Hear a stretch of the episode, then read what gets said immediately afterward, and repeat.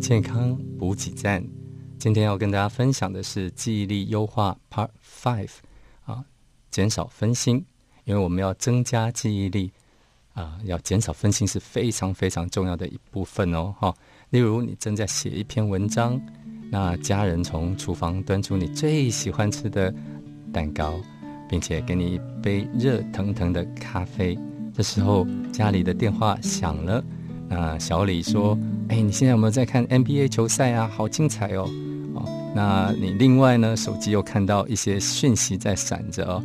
那可能小陈要约你去看电影啊，小李要跟你诉苦啊。哦，那等你发现哇，明天有会议，所以你要跟他们一一回绝。那回来以后，你要在想你写的那篇文章，可能就想不出来，或者是一下子灵感就消失了啊。”那科技的发达啊，我们的通讯现在越来越啊，这个热络啊。那这个生活上的物欲越来越提升啊。那我们的生活充满了很多分心的机会。那分心我刚刚讲过，其实是妨碍记忆的很重要的一个原因啊。那以下有几个方法减少大家分心啊。那跟大家分享啊，第一个是。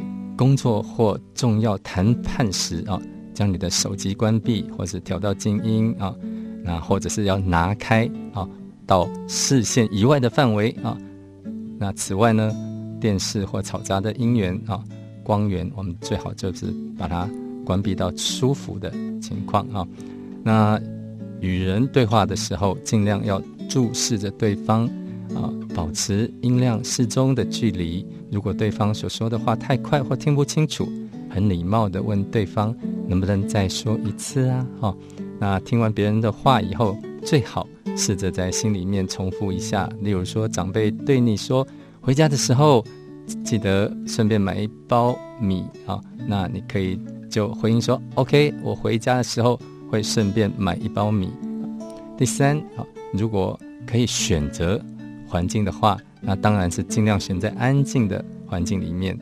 那呃，如果谈话的场所是呃很吵的餐厅，那就尽量可以安排啊，我们坐在比较角落啊，靠着墙壁的地方，让自己的啊这个视线也不会受到其他在场的人的影响哈。第四就是告诉自己要尊重对方或自己正在执行的事情，不要让其他的想法。其他的呃谈话，其他的呃这个噪音啊，来插进去我们现在正在处理的事情。第五呢，就是一次做一样事情，不要一心多用啊。例如边看电视边吃东西，边看书边写字啊。那第六呢，就是如果正专注在做一件事情，在别人过来跟你谈话。好，那你可以请他们稍等一下，让你先把事情做一段落以后再说。啊，第七呢，就是在做事情或谈话之前，先把期间可能发生的事情预先准备好。哈，例如，啊，你会先上完洗手间，或是先把待会要喝的东西准备好，把资料先准备齐全啊。那啊，这个环境调整在适当的温度中。啊，如果能够做到以上的这个。几项呢，应该就可以降低一些分心的这个机会。那希望可以帮上你，让你的这个事情处理的更好，或是可以啊更顺利的，让你的记忆可以优化。